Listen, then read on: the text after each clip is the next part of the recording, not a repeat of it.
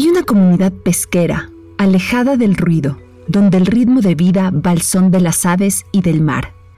Una playa de arena y unas cuantas formaciones rocosas que cuando baja la marea crea el espejismo de caminar entre pozas de agua de formas espaciales. Esto es Ballenita. Lleva su nombre en honor al avistamiento de ballenas de cola blanca que cruzan su costa hacia los diferentes puntos de apareamiento. Cuenta la leyenda que a las ballenas también se las llamaba sirenas de ballenita, pues años atrás, pescadores y marineros escuchaban sus angelicales melodías, pero muy pocos lograban observarlas. ¿Será por eso que se siente como un rincón encantado? En 1527, el capitán Francisco Pizarro desembarcó en Ballenita. En ese tiempo le otorgó al lugar el actual nombre de su provincia, Santa Elena, en homenaje a Elena de Constantinopla. Vallenita tiene una extensión de aproximadamente un kilómetro. Es pequeña, pero su atmósfera serena, pacífica, provoca un profundo deseo por quedarse a vivir en este paraíso. Es parte de la ruta del Spondylus. Está ubicada muy cerca de la Libertad y de la ciudad de Santa Elena.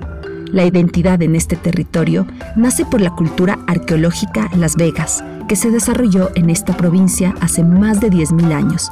Este es el asentamiento precolombino más antiguo de la costa ecuatoriana.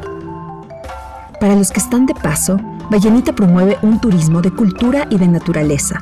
Hace pocos años también se inauguró el nuevo malecón, lo que trajo más movimiento a la región.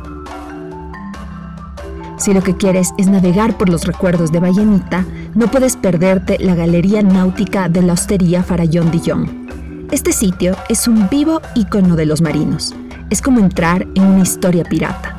Cuenta con una colección de cientos de piezas de barcos, antigüedades, réplicas de piezas precolombinas, rostros esculpidos de piratas, sirenas y hasta brújulas.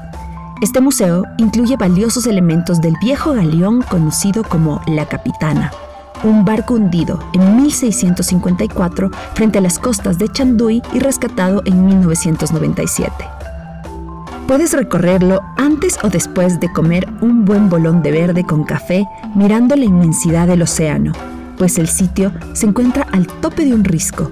La vista desde aquí quita el aliento a cualquiera y la brisa marina te lo devuelve. Tan solo a 5 kilómetros de Vallenita existe un monumento en homenaje a los mochileros que hacen gran parte del turismo nacional e internacional hay tan solo dos esculturas en Sudamérica que honran el espíritu de los viajeros, una en Santa Elena, Ecuador, y otra en la Patagonia, Argentina.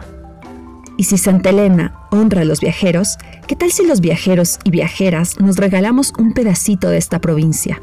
Vallenita es un buen punto de partida.